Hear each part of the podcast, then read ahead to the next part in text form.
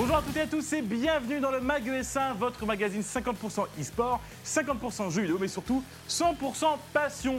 Je ne suis pas seul aujourd'hui, je suis avec Tip Bracci. Comment ça va Thibaut? Bah très bien, Eh, la grande battle, le Mag ES1, tu t'arrêtes où? Ah bah écoute, je suis à l'Elysée la semaine prochaine là.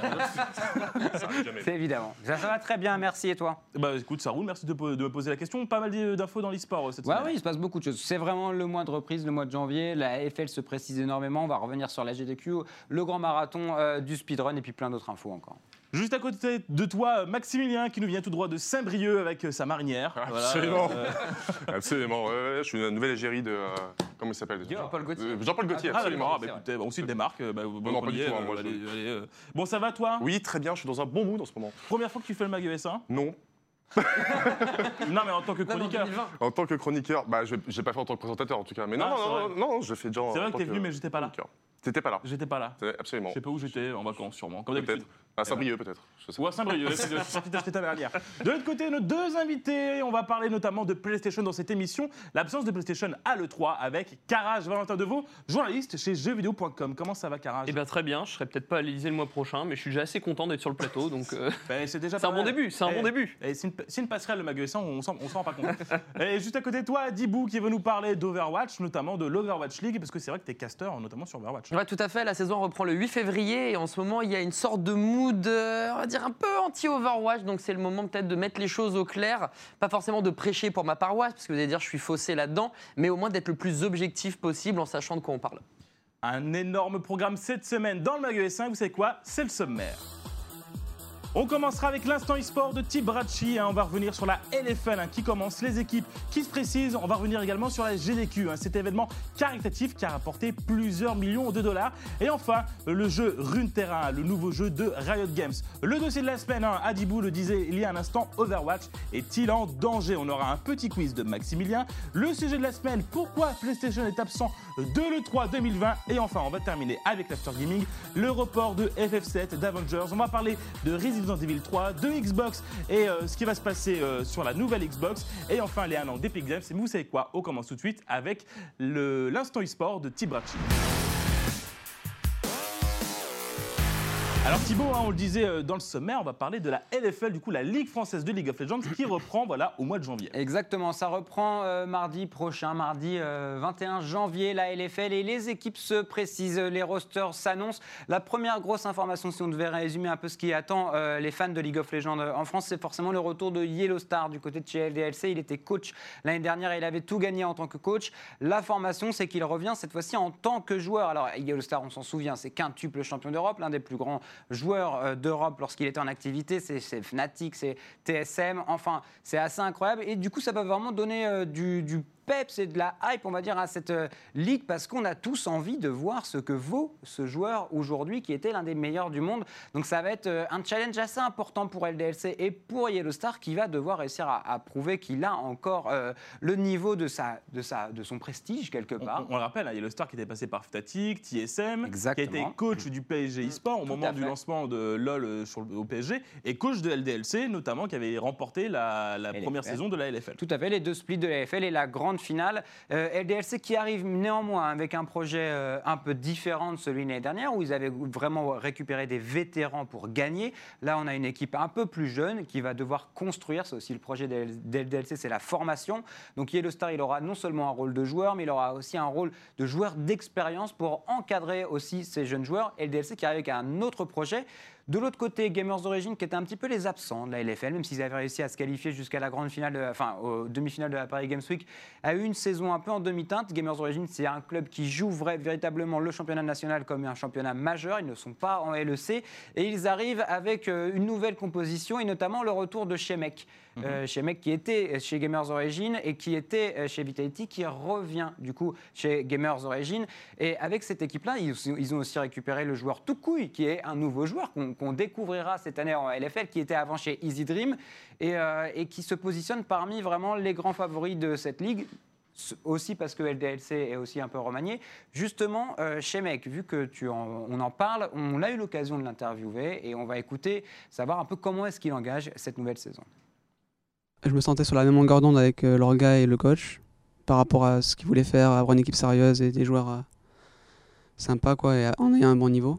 Là, cette année, je pense que j'ai repris beaucoup confiance, confiance en moi dur- durant la, off-saison là et aussi l'année dernière avec les Open Master.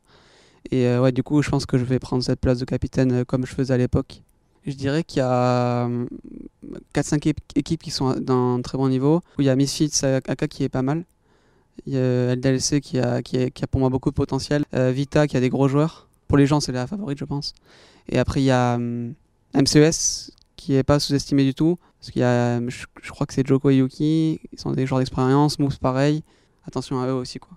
Ouais, chez Mec, du coup, qui voit encore Vitality, son ancienne équipe, un peu comme euh, grand favori. Et parmi les prétendants euh, au titre, il y aura évidemment MCES qui s'est beaucoup renforcé aussi cette année, notamment avec l'arrivée de, de Joko. le- Qui le- quitte LDLC, du coup. qui quitte LDLC. Alors Joko, c'est vrai que sur le plateau du Mag USA en direct lors de la Paris Games Week, il nous avait euh, plus ou moins fait comprendre qu'il irait peut-être plutôt en Europe ou aux États-Unis rejoindre le LEC ou le, la LCS. Et finalement, ça sera en LFL qu'on le retrouvera. De toute façon, ça s'est pas fait, mais en tout cas, MCS qui s'est vraiment renforcé et qui joue le titre avec cette vidéo qui a fait un peu parler. Est-ce que vous l'avez vu, Je messieurs veux- Adibou, je te vois réagir là. euh, Ouais, Qu'est-ce qui se passe? Bah, j'ai vu cette vidéo j'ai pas très bien compris. Alors en voilà, il y a un petit Euh, abus d'alcool et dangereux pour la santé, évidemment, parce que ça met en scène Joko, qui est un personnage. euh, qui est un personnage, on va dire, euh, assez euh, excentrique. Donc, il joue beaucoup sur le caractère de Joko. Mais vas-y, Adibou, qu'est-ce que tu en as pensé de cette Bah, vidéo? c'était, enfin, c'est bien de changer des sentiers battus, des gars qui sont de dos, les bras croisés. Enfin, mais ça, c'est captain de soirée. C'est genre, euh, c'est- c'est un c'est mélange de très soirée. étrange. Ah oui, oui, il, fait, il boit des shots, il fait de la pétanque. C'est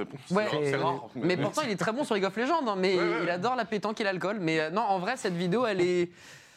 Bah, Ah, puis à la genre- fin, t'as l'impression qu'il y a un mafieux derrière. Enfin, c'est très ça, bizarre ça, en fait. ça s'intègre dans, voilà, dans ce projet MCES euh, qui a fait toute sa campagne de communication autour des joueurs en faisant un peu le côté gangster, on va recruter. Donc on voyait euh, justement euh, ces joueurs-là. Mais c'est vrai qu'il y a eu polémique, en tout cas un peu sur la, la communication. Il y en a qui ont trouvé ça bien parce que ça a fait parler. Et finalement, on en parle. Donc bon, c'est un peu l'objet d'une campagne de communication. Mais c'est vrai que les messages qui sont un peu montrés ou envoyés, il y a du second degré. Mais Mm. bon, c'est On va- peut-être un peu limite. On va parler maintenant d'un autre sujet hein, dans l'instant e-sport. On va parler de la GDQ, cet événement caritatif assez énorme. Et Thibaut, tu voulais faire le point sur ce speedrun, hein, du coup. Oui, euh, c'est vrai, bah, c'est le grand marathon. Il y en a deux, deux par an de Ouais. la GDQ. Euh, Game Done Quick, et c'est pendant une semaine. euh, et énormément de joueurs et de speedrunners font, finissent des jeux à une vitesse incroyable pour un événement caritatif. Et en l'occurrence, c'était pour la lutte contre le cancer. Et ils ont réussi à euh, récupérer et à obtenir plus de 3 millions euh, de dollars de dons. C'est un record pour euh, la GDQ. C'est plus de 100 000 dollars de plus que l'année précédente. C'était aussi les 10 ans de la GDQ. Donc voilà, c'est toujours assez incroyable de voir les joueurs s'organiser comme ça, se, se donner pour, au profit des événements caritatifs. C'est, voilà. Donc il faut souligner l'action et puis euh, bravo à, à tous les joueurs et à tous ceux qui ont commenté ça pendant semaine. toi, tu, tu- est-ce que tu étais au courant de cet événement? Est-ce que tu savais qu'il y avait des, du- des compétitions de speedrun sur des jeux comme ça Ouais, effectivement, bah, de toute façon, on les, on les couvre aussi hein, sur Ouais. jeuxvideo.com, on en parle euh, régulièrement. Il y a eu énormément d'événements caritatifs, Mhm. forcément. On a pu parler à une époque aussi du Z-Event, aussi, euh, qui, a, qui a quand même permis de lever énormément de fonds. Euh, je pense que c'est une très bonne chose en général pour le jeu vidéo, parce que même on a parfois un déficit en termes d'image euh, vis-à-vis du grand public. Ouais. Et bah, finalement, on montre aussi qu'on n'est pas seulement là pour s'amuser entre nous, on est aussi là pour, pour montrer qu'on a un grand cœur et qu'on peut justement euh, utiliser tout ça, utiliser cette puissance en fait pour euh, bah, lever des fonds pour des causes qui en valent la peine. Alors justement, tu parlais de jeuxvideo.com, il y a des jeux qui, qui sortent toutes les semaines, tous les mois, tous les ans. Et il y a un jeu qui va sortir, c'est Legends of Runeterra. Et Thibaut, tu vas nous en parler.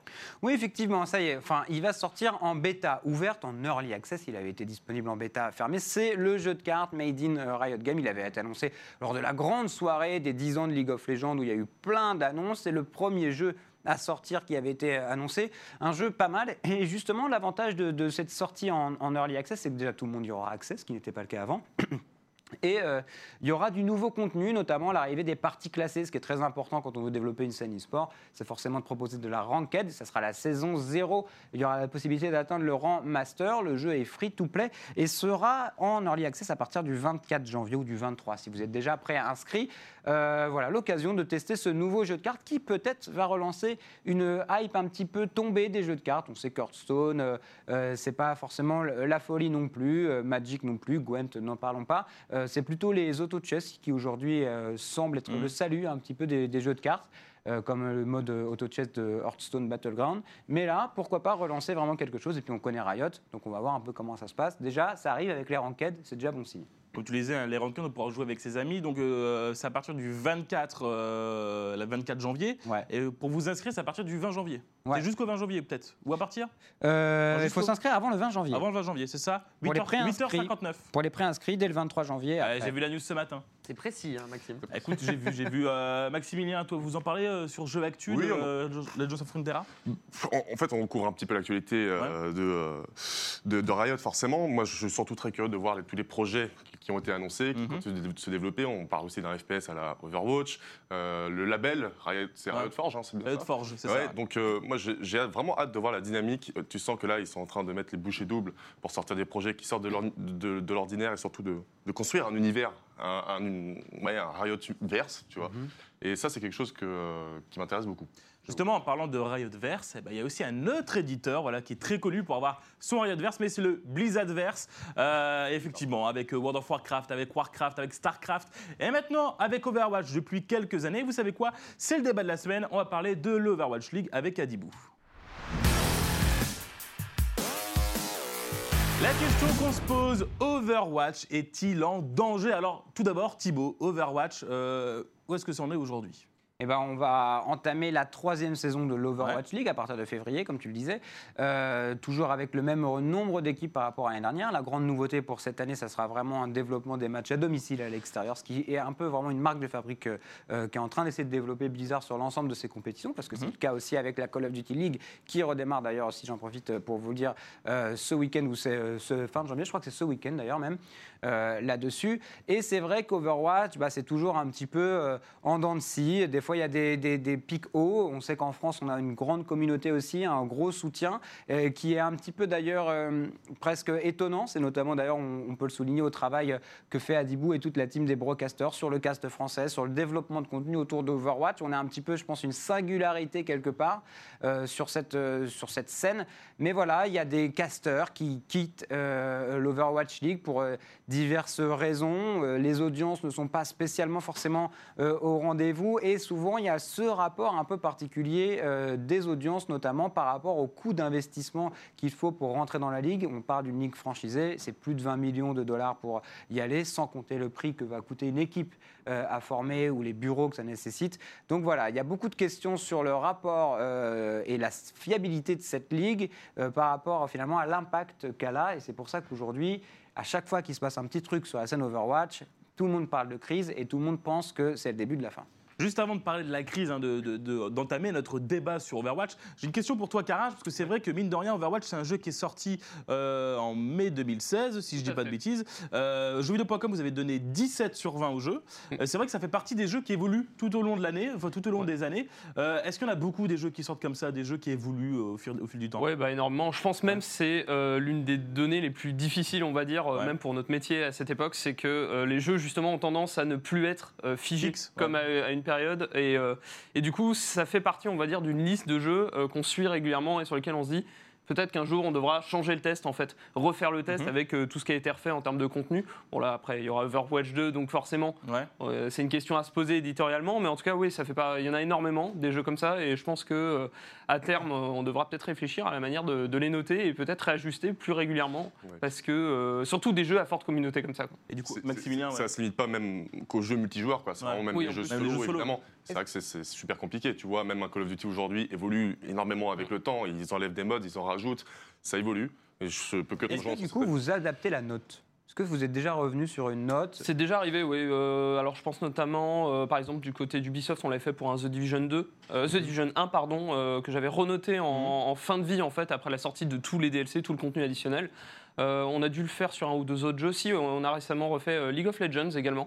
Euh, parce que le test datait d'il y a 10 ans en fait. Bah Donc ouais, euh, ouais. forcément, le on disait, à un moment donné, quelqu'un qui se rend sur le site et qui veut savoir ce que vaut le jeu, du coup, tombe face à quelque sur un chose jeu même qui est- comme Rainbow qui est Six, dépassé, quoi. Ça n'a rien à Rainbow. voir avec Rainbow Six euh, Exactement, oui. jour de sa sortie et Rainbow Six Eh aujourd'hui. ben, justement, si tu t'évoques euh, Thibaut Rainbow Six, euh, Kara, je t'ai évoqué euh, League of Legends, ce sont des jeux où on rajoute des héros au fur et à mesure.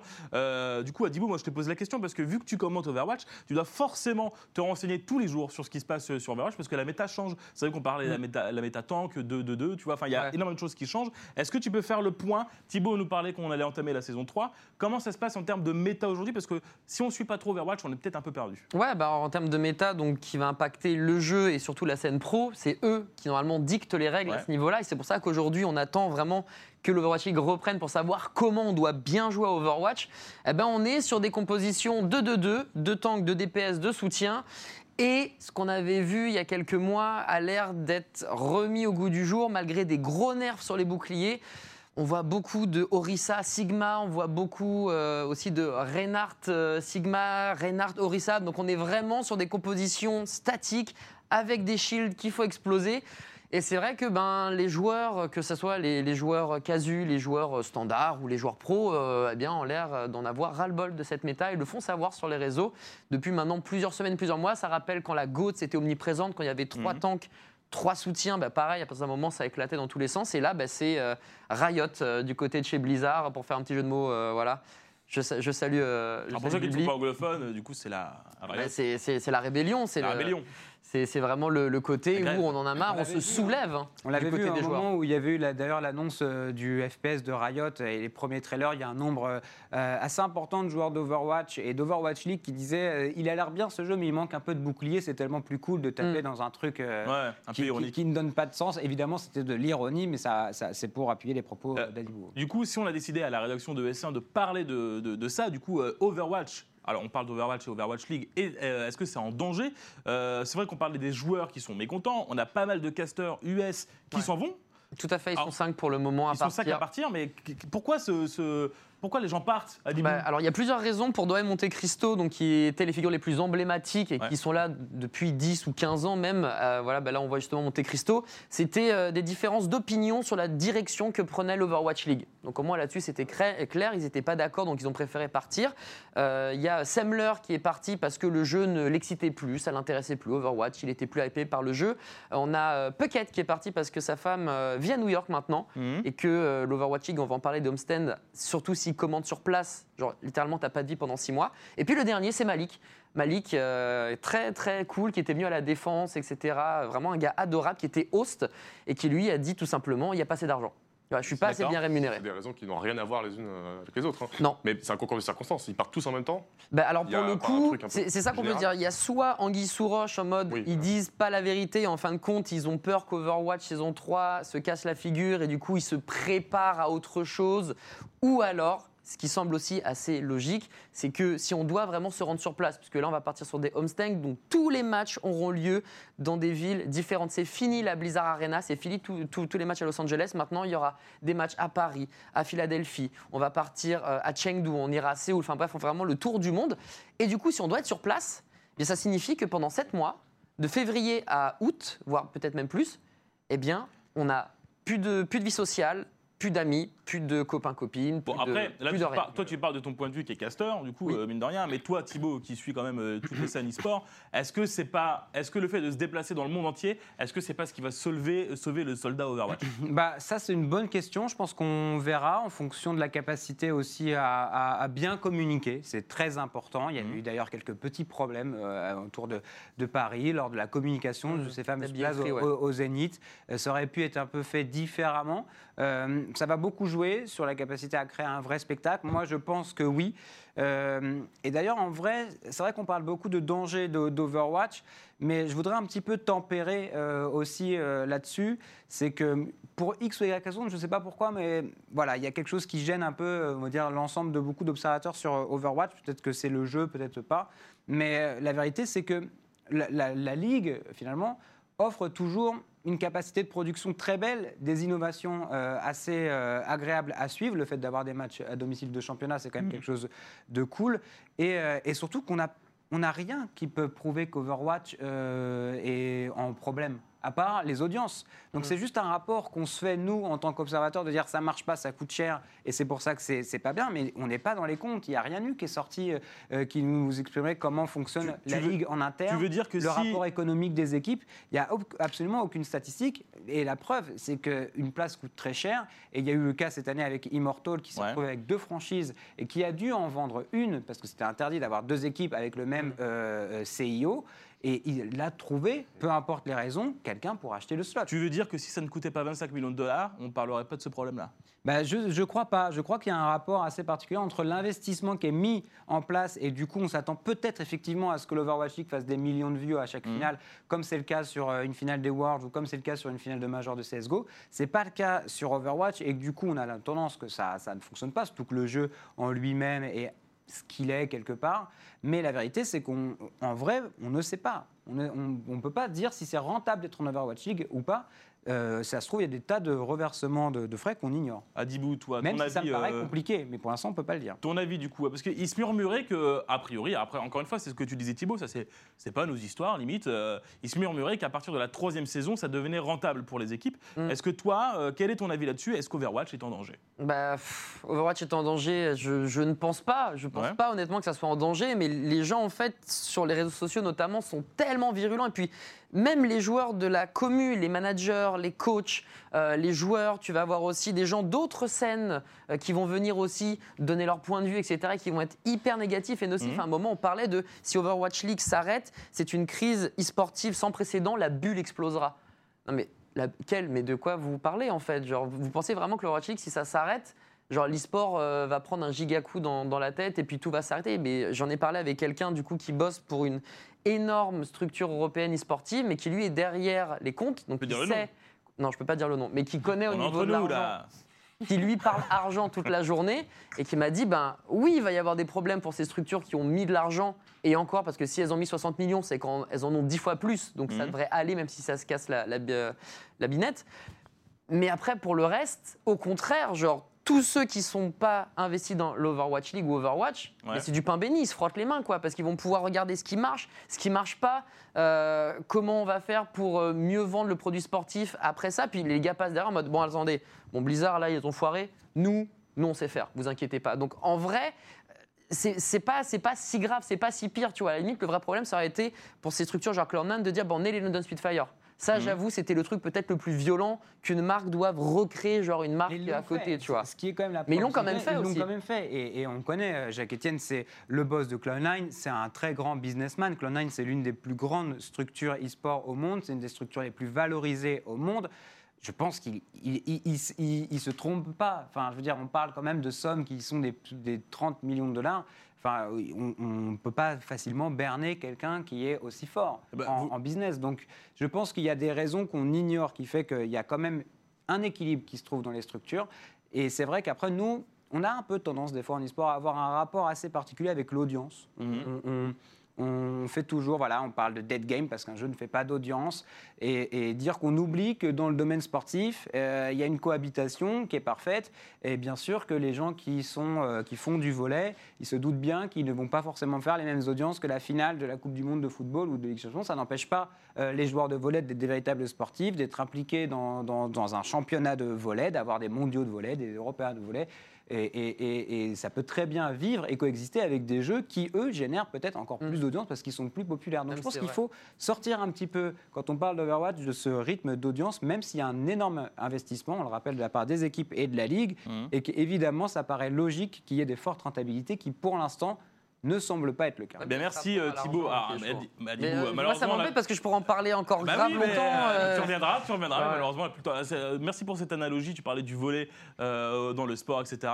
Adibou, tu peux faire ton petit mot de la fin. Et tu sais quoi, ton petit mot de la fin, ce sera sur Overwatch 2. Est-ce que. Overwatch 2 va sauver Overwatch? Franchement, hein. je... je ne pense pas, mais ça peut rapporter une plus-value avec le PvE. Moi, je suis un grand joueur de PvE la plupart du Ouais. temps, donc si c'est bien amené, ça peut ramener euh, des nouveaux joueurs. Mais ça va pas sauver la partie PvP. La partie PvP en soi, il faut vraiment qu'il la gère euh, à part de l'Overwatch 2. hein. Est-ce que c'est c'est pas dangereux de faire une, une suite, une- de donner un numéro en fait? Je sais pas, quand tu as un jeu qui est comme ça prévu pour durer des années, tu passes à à une suite numérotée, je sais pas s'il n'y a pas un risque marketing en fait. Ah, je pourrais pas dire. C'est vrai qu'il y a beaucoup de gens qui font l'amalgame pour le coup, Bah oui. et, mais, euh, mais en vrai, euh, Peut-être le nom, ils auraient dû appeler Overwatch solo, tu vois, ça aurait été- il n'y aurait pas eu de problème. Peut-être. On verra bien. ouais. On verra bien. C'est passionnant comme sujet, mais malheureusement, il faut que le MAG S1 continue. Et vous savez quoi Tout de suite, c'est le quiz de Maximilien. Alors voilà, euh, Maximilien, tu nous as préparé quatre questions. Oui. Tout le monde peut participer, hein, vous n'avez pas triché Absolument. Carrage. Ah, absolument. Non, moi On je te triche connaît dans le moi. milieu, un tricheur. Attention. Alors, quatre Non, non. questions, un point par bonne réponse, Allez, et on voit qui est-ce qui gagne. ok, à la ok, fin, ok. D'accord Je peux participer aussi. hein, Alors, je- je... tu participes ou pas? Bah oui, Oui, bien, allons-y, allons-y. évidemment. Alors, si je vous dis 30 000 dollars, il y a une société qui a fait euh, un don de 30 000 dollars. Je vous laisse deviner qui et à qui. Pas moi. Voilà. Pas non. toi. Pourtant, j'ai Malheureusement. hier, mais peut-être demain, euh, j'ai on rien eu. on sait pas. Un don de 30 000 dollars Une société. Oui, Est-ce que c'est pour du caritatif? C'est du caritatif. D'accord. Est-ce que c'est pour pendant la GDQ peut-être? Non. Ah là là, donne-nous des indices, Maximilien. parce que Alors, là, euh, je- c'est un événement assez euh, dramatique euh, qui Ouais. a lieu Ah, en pour ce l'Australie. moment, et c'est pour l'Australie, Pour l'Australie. effectivement. Euh, c'est pour aider aux victimes des incendies en Australie. D'accord. Et il faut trouver quel éditeur? Et du coup, c'est un éditeur, effectivement, vidéoludique. Euh, C'est Euh, pas une société australienne? C'est une soci- Alors, c'est une société, euh, c'est une, c'est une branche australienne d'une société qui est française. Ah et là je vais vous donner la Ubisoft réponse, c'est Ubisoft, voilà, tout simplement. Ah, c'est Ubisoft j'ai un point, c'est Australia. bon. C'est Ubisoft Australia qui a fait un don de 30 000 dollars du D'accord. coup, à la Croix-Rouge locale euh, pour aider aux victimes des incendies. Donc, euh, Il c'est y un a événement. beaucoup de, de- c'est très bien d'avoir beaucoup de, de- de Sol- solidarité autour aussi Ouais. des streamers. Il y a beaucoup de streamers qui font des, des streams caritatifs pour aider euh, l'Australie Pour aider l'Australie, il y a des, même des euh, pas mal de personnalités publiques. Alors, tu sais, il y avait carrément une, une nana qui vendait des nudes Oui. en échange et qui a, Oui. qui a récolté 700 000 dollars. Donc, Ouais. c'est euh, c'est astronomique. Il y a, par exemple, Leonardo DiCaprio qui a donné 3 millions de sa fortune personnelle, au calme. Pourquoi pas Euh, donc, pourquoi pas, après tout. Mais bon, voilà, 30 000 dollars, il n'y a pas de... Il n'y a pas de, de petite mesure, je veux dire, c'est c'est un très beau geste et ça méritait d'être Eh bien, bravo Ubisoft pour ce, pour ce beau don. et N'hésitez pas, hein, du coup. Euh, un deuxième, euh, deuxième Oui, question. Alors, est-ce que vous savez quelle est la plus grosse vente de l'histoire de Capcom? Alors, c'est Street Fighter. C'est une mauvaise réponse. Est-ce que c'est Resident Evil? Resident Evil, ouais. Ce n'est pas un Resident que c'est Evil. Bayonetta? Ce n'est pas. ah, non, Bayonetta, c'est pas Ah, C'est pas Capcom. Capcom Non, c'est Platinum Capcom Sega. Parce que c'est le, le créateur ve- venait de Capcom. euh, Ah là là, mais tu vois, tu me mets une école. Parce que Ah, c'est vrai les que Capcom. Megaman Alors d'ailleurs, d'ailleurs, je vais être plus précis que ça. Est-ce que c'est Megaman Ce n'est pas Megaman. Euh, je parle pas d'une franchise du coup, mais vraiment d'un- jeu en particulier. Oh, Monster Hunter C'est Monster Hunter. Ah, Monster bien Hunter. World. World. Ah là là là là Ah, tu donnes le Monster point à qui là Euh, bon, non, non. Bah, C'est bah, à pas- moi. C'est à moi. Tu rajoutes Worlds et du coup tu me, me point Non, non, c'est Monster Hunter Ça World. filoute, ça filoute. Effectivement, euh, alors ça fait quelques temps qu'il s'est déjà imposé comme la plus grosse vente de l'histoire de Capcom, et là les chiffres ont été mis à jour tout dernièrement, et, euh, eh bien tout simplement les ventes statuent à 15 millions d'unités. Oh. Le jeu, est, ça fait deux ans tout pile en fait que le jeu est sorti. Alors vraiment, ils ont été intelligents, ils ont sorti le portage PC plus tard. Après, tu as l'extension Iceborne, qui est vraiment une- un énorme DLC qui a été sorti, qui, qui est sorti en Si, septembre. si je puis me permettre, ils ont été intelligents, mais je crois que sur la version PC, ils sont quand même beaucoup, beaucoup à la ramasse par rapport à ce qu'ils fait sur console. Ils ont genre euh, plusieurs patchs de retard, donc euh, Ah, c'est- pas, c'est intelligent pour niveau marketing, mais les joueurs voilà. boudent un peu quoi. Donc c'est juste que tu fais perdurer euh, un jeu sur sur la durée, quoi, donc, Ouais, euh, littéralement. Et euh, comme je disais, donc l'extension Iceborne qui a vraiment eu euh, beaucoup de succès, qui s'est vendue quand même à 4 millions d'exemplaires. Alors on parle d'une extension qui est vendue, je crois, à 40 euros, donc c'est quand même pas rien. Mm. Euh, donc voilà, moi, moi aussi, je pensais que c'était Resident Evil. Bah ouais. Alors je crois que Resident Evil 5 est l'opus le plus vendu de la saga. Il a à peu près 10 ou 11 millions de ventes. Mais voilà, en deux ans, Monster Hunter World s'est vendu à 15 Pour, millions. C'est juste astronomique. hein. Pour vous donner un titre de comparaison, hein, si vous vous intéressez au jeu de vente, alors je vais vous donner le chiffre de vente de Pokémon en un week-end, c'est 6 millions. Voilà. Pour que vous vous rendez compte un petit là, peu de. c'est- euh, voilà. Non, mais Sur Nintendo, un seul week-end sur un seul- Sur un seul week-end. Un seul Non, week-end Nintendo a des mastodontes qui Ouais, sont après, difficilement je, indétrônables. je, je, C'est un, c'est un standard euh, très élevé, un peu comme quand on parle des jeux Rockstar, euh, Voilà. les GTA, ce Mais genre de choses. je le dis quand même. GTA, oui, on est à, GTA 5, on est à 110 millions. Oui, donc bon, les mecs sont, c'est- sont partis sur Mars. euh, Avec Elon Musk. C'est important. Tranquille. Troisième, news- troisième news. Oui, euh, Troisième si je vous dis Rapture, vous me dites Resident Evil. Bioshock. Ah, oh, Bioshock. oh là. Il y a une actu Bioshock en ce moment. L'actu Bioshock, c'est que la saga va arriver Ouais. très très probablement sur, euh, sur Nintendo Switch. Alors non, je parle pas de- du prochain opus qui est en développement, qui est Ah, annoncé. la trilogie? La trilogie, c'est la Bioshock Collection, effectivement, qui a été euh, listée par euh, l'organisme de classification taïwanais. Donc, tu sais, c'est l'organisme qui s'occupe d'attribuer les, les PEGI euh, locaux. Alors, il faut savoir que cet organisme- c- cet organisme-là, taïwanais, ne fait que des fuites. Ça fait Oui. des années qu'il ne fait que des fuites. Donc, Très très bonne source pour c'est c'est une super source, hein, voilà, donc ça va arriver sur Switch. Et euh, il y a aussi euh, Cultura qui a listé euh, l'arrivée de Saints Row 4 sur Switch. Alors c'est une, voilà, une console qui reste assez propice au portage. Il est vrai, euh, malheureusement on ne peut pas trop se permettre de sortir les, les derniers jeux sur la console, Mm. à moins d'avoir vraiment un moteur qui est hyper flexible comme pour Portal Combat ou, ou Doom. Mais, euh, mais voilà, je pense que c'est quand même une trilogie qu'il faut absolument faire dans sa vie si vous ne Ouais, l'avez pas fait. Clairement. Allez-y. euh, La, la- la c'est- trilogie était c'est déjà ressortie sur PS4 euh, et, et One, si Ouais. je dis pas de bêtises. Mm. La Ah Exactement, oui, oui, elle est sortie sur C'est PS4. The Bioshock Collection. collection, C'est ça, c'est ça. c'est absolument Voilà. avec les DLC. euh, D'ailleurs, pour Bioshock Infinite, donc qui est le troisième opus, faites les DLC, c'est important. excellents. Sinon, vous n'avez pas terminé la saga, tout simplement. Ah, La jaquette est très belle, je La tiens à souligner, parce qu'on a parfois des jaquettes de jeux qui sont pas très très jolies, et celle-là est là, magnifique. avec le, le phare. T'as Ouais, le avec phare le- avec, le Rapture phare. en dessous Ouais, ouais, et voilà. Columbia au-dessus. Et c'est vrai que généralement pour les Et collections et tout, ils, ils collent deux wallpapers en mode. euh, ils s'en Voilà. foutent quoi, un peu. Donc. Allez, dernière question, tu donnes le point à qui là du coup? Ah, tiens, ah on, était là en même Je temps. crois qu'on l'a dit à peu euh, près en même temps. Ah, Ouais, euh, Sauf Maxime. Ouais, moi c'est j'ai pas grave. Donc là, on, euh, est sur une égalité. On est sur une égalité, donc il Allez. reste plus qu'une question. Oui, absolument. Euh. D'après vous, qui a ré- quel est le réalisateur qui réalisera le film Uncharted, le dernier en date James Cameron. Ça change, toutes les- ça change Ça- tous les ça deux change jours. tout le temps, je sais. Alors j'ai vu le nom, mais je l'ai déjà oublié, c'est. Spielberg. Qu'est-ce qu'il a fait comme autre film? Tu Non. peux nous aider Euh, oui, bien sûr, il a fait euh, Bienvenue à Zombieland, il a fait euh, Ouais. sa suite Retour à Zombieland, il a réalisé euh, Venom et Gangster Squad notamment, donc c'est à chaque fois des gros. C'est que du. Je me rappelle plus son Oh, nom. Mais après, son nom, voilà, en tant que réalisateur, enfin c'est pas le, euh, c'est pas forcément une star euh, hollywoodienne, il faut s'y connaître un petit peu. Ah, je C'est- sais, c'est le réalisateur de Zombieland Oui, Ok. c'est un Des bon- Venom aussi, me semble. Venom, Venom. De Venom. De. Non, non, c'est Ruben aussi. Fleischer, voilà. Ah, ouais. Alors en tout cas, c'est pas encore annoncé officiellement, c'est The Hollywood Reporter, donc qui est un magazine américain euh, euh, cinématographique qui a Ouais. un peu vendu la mèche. Donc euh, c'est un magazine fiable, généralement. Quand il euh, annonce ce, genre de euh, ce genre d'informations, on peut les croire. Euh, pour la petite histoire, le film est vraiment maudit hein, parce qu'il a été annoncé en 2009 et les réalisateurs annulent tous les uns après les autres pour des problèmes divers et variés aussi parce que euh, le personnage qui campera euh, Nathan Drake Mm. est Tom Holland et que Tom Holland donc qui est qui, qui campe Spider-Man dans le MCU a un emploi du temps assez compliqué donc le mec est jamais dispo donc c'est vraiment un enfer en fait et, euh, et j'espère vraiment que ça va se réaliser alors je sais qu'il sortira je crois en 2020 c'est la date euh, se tient toujours mais là il va falloir Oh, se manier parce que euh, les mecs Il va, va falloir tracer un il va peu. falloir- ce va lit- falloir tracer, ouais. Ce lit, on a le nom de l'acteur aussi, si je dis pas de bêtises. oui absolument c'est Mark Wahlberg Mark Wahlberg. ouais, qui est une grosse star On l'a pu hollywoodienne retrouver dans un autre film de jeux vidéo. Mark Wahlberg? Ouais. Euh, Max Payne? Max Payne, ouais. Bravo. Bien vu. Un Ah, point c'est un point, un point. Ben voilà. Oui, absolument. Donc, du coup, ça se passera pendant la, ça se passera pendant la jeunesse, en fait, de, euh, de Nathan Drake. Euh, Mais à ce donc- rythme-là, ce sera plus la jeunesse de Nathan Ouais, Drake, parce que que Tom Holland, il Holland aura aura 45 ans. On aura retrouvé Tom Holland, non plus en Hollande, mais en Allemagne. Eh bien écoutez, tu sais quoi, on continue. Ouais, c'était trop mauvais. Mais bon, voilà. Ouais, Écoute, trois points. Aussi la géographie euh, dans le mag S1. Vous savez quoi, on se retrouve dans un instant. On va parler de PlayStation qui va, bah, qui va bouder le 3 cette année. Et on aura l'after gimmick de Maximilien. Ne bougez pas, c'est dans un instant sur S1.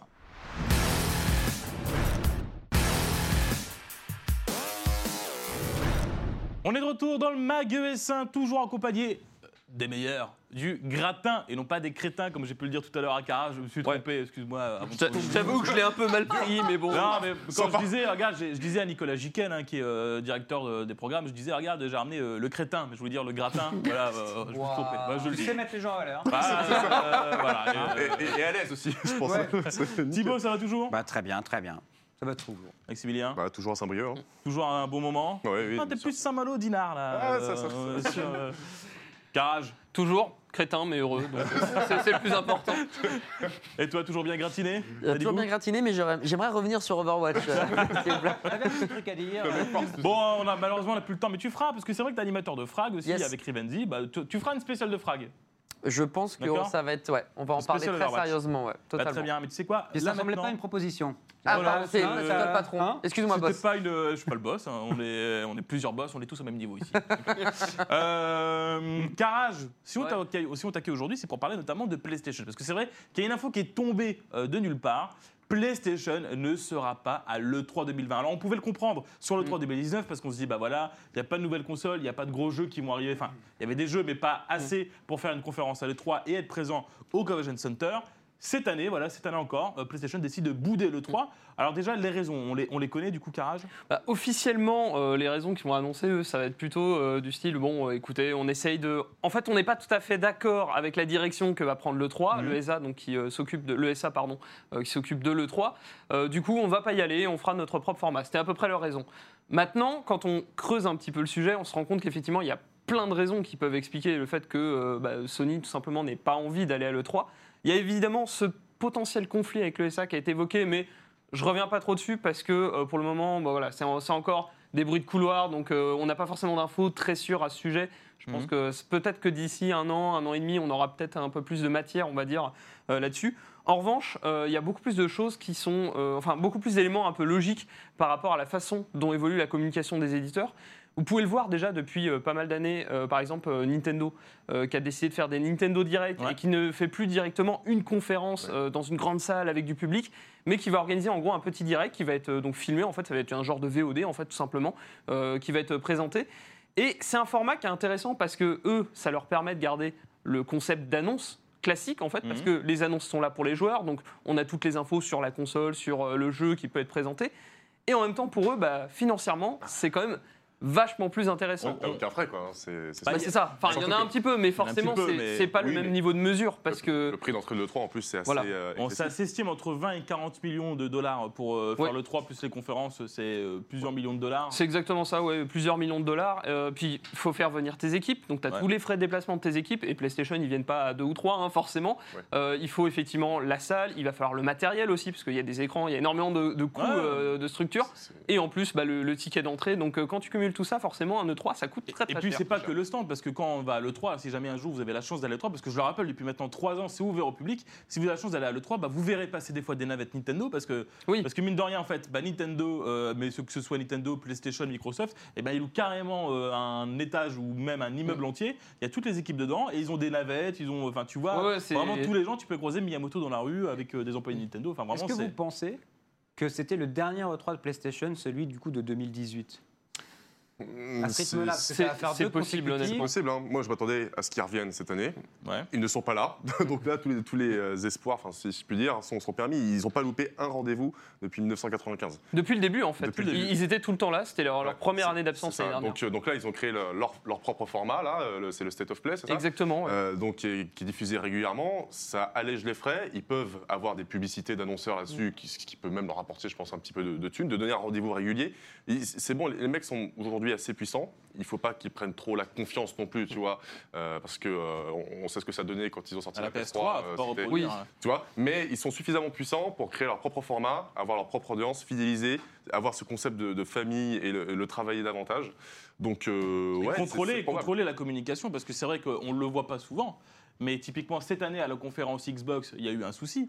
Euh, on n'a pas pu voir du gameplay de Gears, of, de Gears 5 parce qu'il y a eu un fait. souci euh, dans les backstage. Oui. Ça, a été, ça a été dit après. hein, je- Oui, ça a été, ça a été, secret. ça a été Euh, chez Nintendo, on se rappelle tous de Miyamoto qui n'arrive pas à faire fonctionner euh, euh, la, la Wiimote Mm. sur Zelda. Donc, en plus de ça, tu contrôles Tu un évites petit les peu, tu évites les couacs, tu évites les couacs. Même PlayStation a été confronté à ce cas-là Ouais. avec Uncharted 4, quand ils avaient Ouais. euh, montré une démo d'Uncharted 4 qui avait euh, planté en live en fait, et ils avaient dû la, Tombé, la non, euh, relancer. dans le vide. Non, je crois que le personnage ne bougeait juste pas en fait. Ah. Donc avoir ton propre temps de communication, les State of Play, les Nintendo Direct ou euh, les Xbox Inside te permet du coup de, de- de te sauver de Mm. ce genre de problème. Euh, c'est vrai qu'aussi PlayStation disait, bah voilà, nous on veut se rapprocher des joueurs, Euh, on va participer à plus de 100 événements en 2020. Donc en tout cas c'est sûr, hein, ça a été annoncé, ça a été redit sur Twitter, a priori, la PlayStation 5 devrait sortir fin 2020. Oui.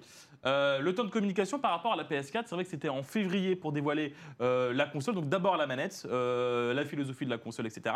Et à l'E3, dévoiler la console, le prix et vraiment toutes ces choses-là. Là, il y a des rumeurs qui veulent que, a priori, au mois de février, Ouais. on parle du 5, du 12, du 17, on parle de plusieurs dates. Donc a priori, au mois de février, on aurait un événement PlayStation Mm. qui dévoilerait du coup la manette, la console, on ne sait pas. Euh, c'est vrai qu'Xbox a déjà dévoilé sa console et du coup sa manette a priori, parce que ce sera les mêmes manettes C'est la même. que Xbox One, euh, lors euh, des Game Awards.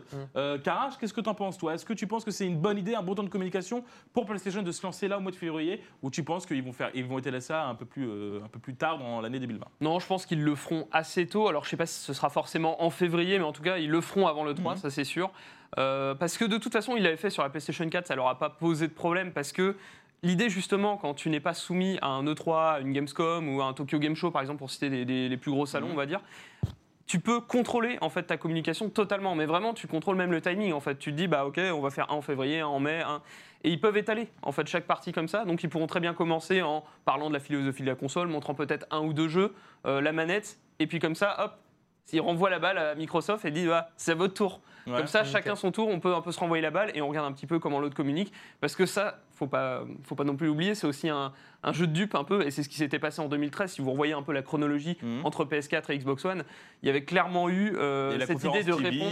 Voilà. Voilà. Il y avait eu euh, ce- cette idée de répondre un peu à l'autre et euh, de, de s'adapter aussi un peu à la communication de l'autre pour être sûr de montrer euh, la meilleure image et dire voilà ma console en fin d'année c'est celle qu'il faudra acheter. Il y a, il y a un élément qui peut nous, nous mettre la puce à l'oreille. Tu parles de, de- de plus de 100 événements, tu sais, qui allaient être organisés. Il y en a un là qui a été lancé il n'y a pas longtemps. Ça s'appelle l'expérience PlayStation Mhm. à New Oui, York. Pendant un mois. Euh, pendant, et il se passe justement Ouais. pendant un mois. Donc forcément, tu peux, euh, tu peux spéculer et te dire, est-ce qu'au bout, on n'aurait pas justement enfin le reveal de la console Ça se passe à New York. Euh, la PS4 avait été annoncée, enfin révélée à New York aussi. La PS4 Pro, pareil. Euh, moi, je trouve que c'est assez probable en fait. hein. Je rebondis Oui. sur ce que tu disais par rapport à New York, parce que c'est vrai que mine de rien, euh, la PS4 Pro, elle a été dévoilée pendant un événement dédié PlayStation. C'était pas pendant un CES, pas pendant une, Non, non. pas pendant un, le 3 ou une Gamescom. Euh, c'était le même cas d'ailleurs, le reveal de la PS4 c'était pareil. Oui. Euh, Est-ce que tu penses pas que du coup c'est entre guillemets la fin de PlayStation à l'E3 Mais en tout cas dans le salon, parce que c'est vrai qu'on, mine de rien, cette année, bah, si, si on prend les termes, Xbox n'était pas à l'E3 non plus. Oui. Ils étaient sur le côté. à côté, Ils Electronic. Arts, pareil. Electronic euh, Arts, pareil. Oui. Euh, Devolver, pareil. Euh, Est-ce que on se dirait pas quand même que PlayStation, ils feront leur euh, petit truc de leur Quand tu côté dis à côté, pour ceux qui ne sont pas là, c'était quoi Ah exactement bah, Pas dans le Convention Center. Pas dans le Convention. Center. Pas le En célèbre bâtiment. Mais Et. Electronic Arts il par exemple. s'intègre quand même dans la communication E3. Ah bah non, Non, parce que du coup c'est un justement, en événement fait. ESA. Electronic Arts, par exemple, c'est un, c'est un bon exemple parce Ouais. que eux, euh, le 3 ouvre généralement d'un mardi à un jeudi, c'est toujours à peu près les, les mêmes jours dans la semaine. Mhm. Et eux, ils font leur présentation pendant une conf le samedi, en fait, euh, juste avant les autres confs. Et ils ont vraiment euh, tout. Enfin, ils louent, je crois que c'est un Le- ça parking s'appelle d'ailleurs. Hollywood tout simplement. Palladium, c'est un énorme parking. Voilà, un énorme parking dans lequel ils présentent tous leurs jeux. Et du coup, bah. En fait, ils sont à l'E3, mais pas vraiment. Ils sont à Los Angeles simplement pendant l'E3, mais euh, ils sont pas à l'E3 directement. Ce qui décale C'est un peu perturbant, mais pour les joueurs, au moins, les gens se disent bon, bah, c'est comme s'ils étaient à de plus en l'E3. plus, le 3, ça va devenir une, une période de communication un peu ça. plus qu'un totalement. lieu. Oui. En fait, si tu veux, à la base, le 3, bah, c'est le salon, le Convention Center, c'est du mardi à midi au jeudi soir. Euh, maintenant, depuis 3 ans, c'est ouvert au public. Donc, euh, je pense que tu n'as que la presse le, je- le mardi après-midi et après le mercredi, jeudi, tu peux avoir le public. Je me crois que c'est que le mardi matin, la presse, il me Ouais, semble. bon, il y a un truc. euh, bon, en ouverture un petit peu en avant. Voilà. Et encore, je, je ne suis même plus sûr. Il y a un truc, bon, un truc dans ce genre-là. Et il faut savoir que les conférences, c'est toujours la veille. Donc le lundi, tu as toujours, normalement, tu avais les conférences. Le dimanche aussi, il y en a. Le dimanche aussi. Bah, t- bah, les conférences un peu moins grosses, mais on va dire que. Ah, dimanche, je sais pas si t'avais dimanche il y avait Xbox. Xbox, Bethesda. Le, le lundi matin, en général, c'était. euh, non, lundi matin, en général, Lundi, c'est c'était plus euh, Ubisoft, Microsoft. il me semble. Lundi matin, Microsoft. Après Ubisoft et après PlayStation. Ouais. Bon, Bon, après, je. je- quoi. J'avoue Voilà, qu'avec bon. le décalage horaire, Ouais, comme Oui, ça, bon, c'est voilà, compliqué des ça- fois de donc reciter. C'est à peu près ça. Mais- Euh, le, le- alors, bon, euh, le, le mot de la fin pour, pour conclure, parce que c'est vrai que mine de rien, l'émission elle avance plutôt, plutôt vite. Euh, Est-ce que PlayStation, avec cette euh, PlayStation 5, va essayer de se rapprocher des joueurs en essayant de communiquer euh, sur des événements un peu plus longtemps, au-delà de l'E3, la Gamescom, etc. Est-ce que c'est la fin de l'E3 Est-ce que l'E3 peut vivre sans PlayStation? Est-ce que l'E3 peut vivre sans les éditeurs? Est-ce que c'est les éditeurs qui ont besoin de l'E3 ou c'est les 3 qui ont besoin des éditeurs? Bah, Déjà, d'abord cette question. Un peu des deux, je pense. Ouais. Mais à mon avis, sans, euh, sans PlayStation, ça, disons que médiatiquement, c'est pas forcément un très bon coup. Mais maintenant, euh, comme tu auras quand même tous les éditeurs tiers qui montreront des jeux PS4 et des jeux PS5, PlayStation sera quand même présent, quand même présent. dans l'esprit et les joueurs pourront euh, entendre parler de tout ça. Donc, je pense pas qu'à court terme ce soit un vrai problème. Par contre, à moyen terme, ils devront repenser la formule de l'E3 Ouais. pour, euh, pour se réadapter à cette donne. Phil Spencer qui est un peu dégoûté hein, du, du coup euh, que euh, PlayStation soit pas là parce que mine de rien bah, eux ils sont tout seuls donc euh, Ah ouais. bon ben ils vont perdre aussi un peu en communication parce que même s'ils sont pas là on parlera quand même d'eux ah bah vous avez vu le 3 bon euh, Oui. bah, le PlayStation n'est pas là Maximilien Non, mais c'est ce que je voulais dire, effectivement, ça signe pas la fin de. La, la PS5 sera quand même là, il y aura quand même des consoles PS5 Mm. sur place. Euh, ça n'empêche pas les éditeurs tiers euh, de faire une exclusivité PS5 si ça leur chante euh, et de présenter les jeux là-bas. Donc, donc voilà, après, il reste un espoir, c'est que Microsoft devienne le leader de cette Mhm. nouvelle bataille et que du coup ça arrange euh, le 3 quoi. Mais euh, pour l'instant c'est pas encore le cas. C'est difficile de se passer du, du leader qui, qui mène la danse, tu vois. bon on verra bien. En tout cas c'est passionnant. Vous l'aurez remarqué hein, c'est bon tu sais quoi faut qu'on fasse des magasins de deux heures parce que entre, en- en- entre ça entre Adibou qui peut pas tout dire sur Overwatch euh, on n'a pas terminé. Vous savez quoi tout de suite? C'est l'after gaming. On va toujours parler de jeux vidéo. Peut-être qu'on parlera encore une fois de, de PlayStation 5 c'est l'after gaming de Maximilien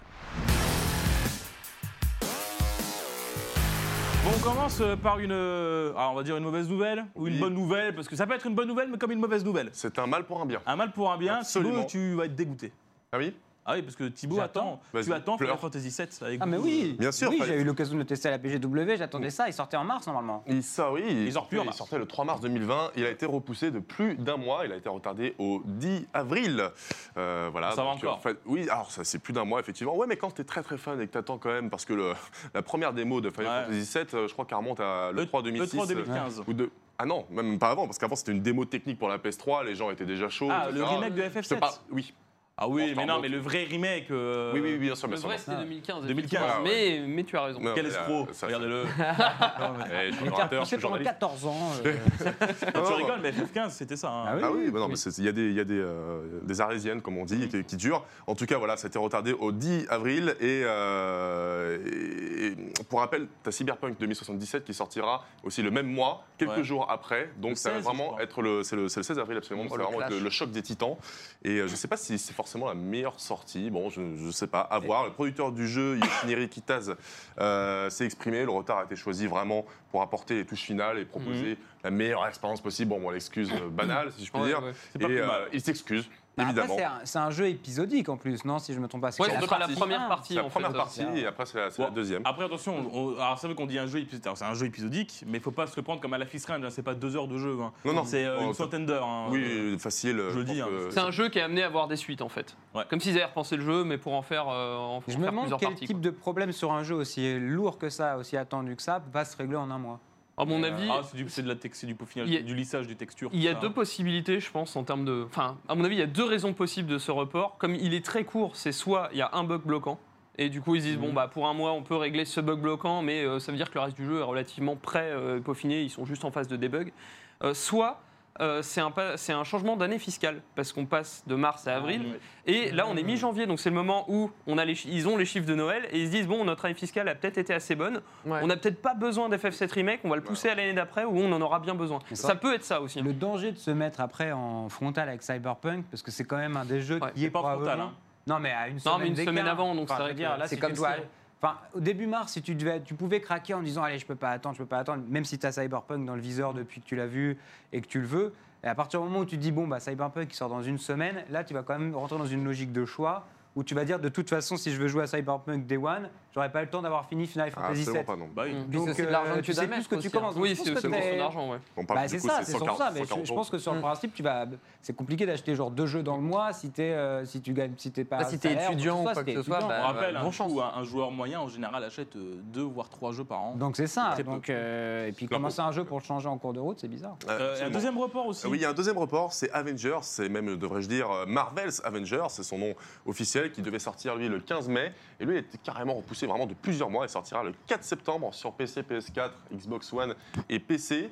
Et euh, les développeurs, donc euh, Crystal Dynamics, euh, ont justifié ça pour peaufiner le jeu de façon à ce qu'il soit conforme aux standards de qualité que les fans attendent. Bon, bref, voilà. Ah, J'ai déjà entendu ça Ah, quelque J'ai part. entendu ça Ouais, quelque part. ouais, ouais. Bon, après, c'est la, c'est la même maison, euh, la même maison C'est mère, ouais, mais- c'est Square. mais, euh, mais là, pour le coup, c'est vraiment un report, un report beaucoup plus important, de, de 4 mois, euh, auquel je ne m'attendais pas, personnellement. Je me dis que c'est peut-être pas plus mal, parce que c'est vrai que le jeu, pour l'instant, a du mal à séduire son public. Euh, c'est pas forcément mauvais, mais euh, je pense qu'il il a du mal, en fait, à- étonnamment, à surfer sur la, la vague Avengers des films Oui. euh, du MCU, qui ont marqué les gens, et là, du coup, tu dois faire... Mais Bah, là- les- là, il- pas les acteurs en plus. Non, Non, non, non, justement, mais ça, c'est pas grave. ça, C'est pour ça grave. que je Mais pensais que ça... Il aurait pu surfer sur ce truc parce que s'il sortait le 15 mai, c'était ça le 15 mai, je crois. Le 15 mai, ouais. 15 mai, bah en fait, il y a le film Black Widow qui sort euh, le 2 mai, enfin le 30 avril Ouais. en. Mais bon, t'es quand même, tu vois, parce que là, les le, gens. MC le- le MCU prévoit de sortir plein de films Oui, il y a des mais films en tous les septembre, trois mois, en septembre, n'y a rien. En Ah, à septembre, septembre, en oui. fait, tu vois, genre. je crois que le euh, prochain après est en novembre, je sais plus Ouais, quel ouais, c'est, mais il y en a en novembre. il me Tu vois, genre là, les- la mode entre guillemets des Avengers est un peu passée. Là, en plus, si tu sortais un Black Widow et puis deux semaines plus tard, t'avais un jeu, bon, c'était cool. Là, c'est au mois de septembre. Donc c'est peut-être un peu tard. Je rappelle quand même que le Spider-Man, le Marvel, Marvel Spider-Man est sorti en septembre aussi. Euh, donc c'est peut-être pour ça aussi. Oui, c'est aussi la rentrée, puis parce que c'est. Square Enix et que euh, sortir euh, deux de ses plus gros jeux à un mois d'intervalle, Ouais. et que ça ne les fait pas non plus pour eux. Donc voilà, au niveau des, des mauvaises nouvelles. Voilà. Bon, bah, deux reports. On verra bien. Vous savez ce que disait Miyamoto? Bon, je me trompe à chaque fois, mais Miyamoto disait vaut mieux un jeu retardé et on se souviendra très longtemps euh, qu'un jeu qui n'a pas été retardé et on se souviendra aussi parce que c'était mauvais. ah, je ne sais plus comment il l'a dit, mais c'est ce que ça veut dire. Il a. Euh, vous avez compris. Ouais, C'est- comme ça, quoi. L'idée, l'idée était bonne, Vous avez compris bonne l'idée. Vous avez formulation, compris mais- l'idée. Euh, bon, un autre jeu, Thibaut, qui va te plaire aussi là. euh, Ah, c'est mes news gaming ou quoi bah, cette semaine, c'est pour toi, mec. Je t'assure. euh, Oui, ben, on va parler de Resident Evil 3. C'est Alors euh, bon, et en fait, l'actualité, c'est qu'il y a un nouveau trailer, le deuxième, qui a été euh, dévoilé, qu'on ne pourra pas montrer parce que c'est voilà, c'est c'est du- C'est un peu violent. C'est un peu violent. Voilà. Bah, c'est Très légèrement, très légèrement. j'ai besoin de, de- de préciser, il y a du sang, il y a des zombies, etc. Mais c'est vraiment le- la deuxième bande-annonce qui se concentre beaucoup plus sur le Nemesis. Et du coup, c'est un peu le moment de faire le, le point sur euh, toutes, les, euh, toutes les informations qui ont filtré. Et euh, notamment sur le Nemesis. Alors, vous le savez, c'est l'ennemi qui se chargera de, de traquer nos héros pour tout du long, qui est Mhm. quasiment increvable. Donc, il faut savoir que Capcom use d'un moyen technique qui est la photogrammétrie, tu sais, pour, Oui. pour, pour avoir un rendu extrêmement réaliste de ces personnages, des vêtements, etc. Et ils ont carrément constitué un vrai Némésis chez eux. D'accord. Sympa. Pour pouvoir le scanner. Ouais, sympa. Quand tu rentres dans les locaux, tu. Il est pas vivant, j'espère. Il est pas vivant. Imagine, Il tu te poursuit, tu sais, Il te le couloir. traque. sais. Tu sais, il est en vrai chair, en chair de mouton. C'est un kebab C'est un kebab, ouais. Sympa. Donc son sound design sera calqué sur celui du, du tyran de Resident Evil 2. Donc c'était le, le grand monsieur avec le chapeau qui était une- déjà une arme biologique. Ouais. Et euh, son IA sera améliorée. Alors on voit qu'il y a quand même beaucoup beaucoup de, de travaux qui ont été réalisés sur Resident Evil 2, qui est sorti il y a un an tout pile, qui vont être repris pour cet épisode-là. Alors j'espère que ça fera pas trop redite, sachant que Resident Evil 3 s- occasionne des passages dans, dans le, le commissariat de Raccoon City, qui était l'élément un peu central du deuxième opus. Donc voilà, j'espère qu'il n'y aura pas de redite. Euh, Capcom a annoncé qu'il y aura des changements plus importants que le remake de Resident Evil 2. Ils vont supprimer des trucs, changer. Mhm. Euh, donc voilà, pourquoi Bah, pas. c'est cool. C'est vrai que, pas. mine de rien, euh, parce que quand ils ont rajouté Mister X dans le 2, Oui. ça s'est inspiré beaucoup du Nemesis du 3, si vous avez fait le Nemesis. Voilà, C'était vraiment un ennemi qui vous traquait, que tu pouvais Voilà. pas tuer, etc. C'était euh, extrêmement efficace. À la différence que le Nemesis, si je dis pas de bêtises, dans Resident Evil 3, court. Je ne sais pas. Il me semble Euh, qu'il je me court. hein. souviens plus.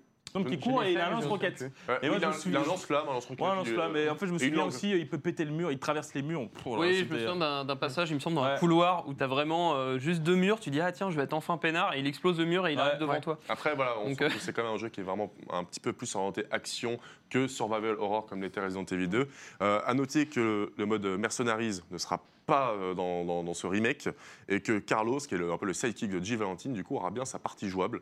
Euh, il n'y aura pas deux campagnes distinctes, Mhm. mais il y aura plusieurs personnages jouables dans la même campagne avec une seule fin unique. Et du coup, dans l'histoire, ça se passe en même temps que Resident Evil 2. C'est deux histoires en fait euh, similaires. Enfin, ça se passe en même temps. Quoi. Absolument. Euh, Ça sort quand? Ça sort le 3 avril 2020. 3 avril. Bon, bah, c'est très bientôt, donc on, on y jouera ça et vous le testerez chez jeuxvideo.com. Forcément. J'imagine.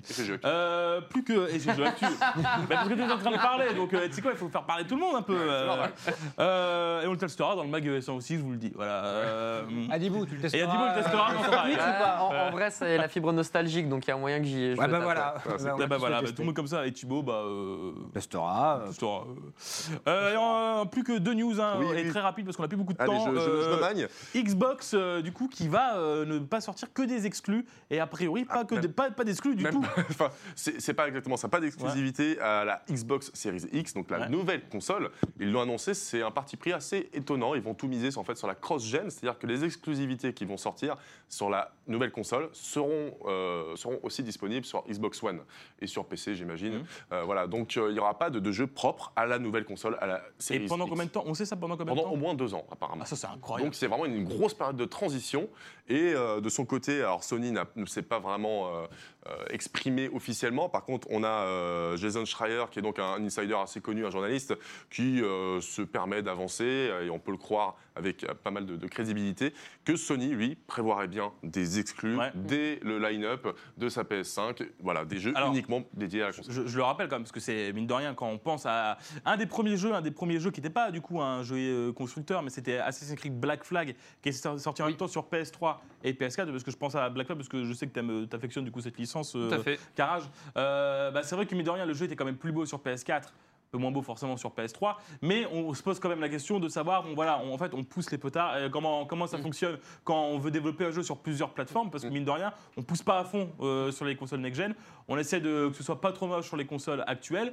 Euh, Comment ça se passe du coup euh, Est-ce que tu penses que Xbox va quand même réussir à faire en sorte, bah voilà, peut-être qu'on sort sur PC, Xbox One et série, série X, Oui. je, je- je- je- C'est ça. Series Series X. Euh, Est-ce que tu penses qu'il y aura quand même une grosse différence ou alors ce sera mitigé quoi? C'est trop tôt pour le dire. Je pense qu'il faudra qu'on voit un peu le- ce que les consoles ont vraiment dans le ventre avec euh, les, les specs finales et les avoir en main.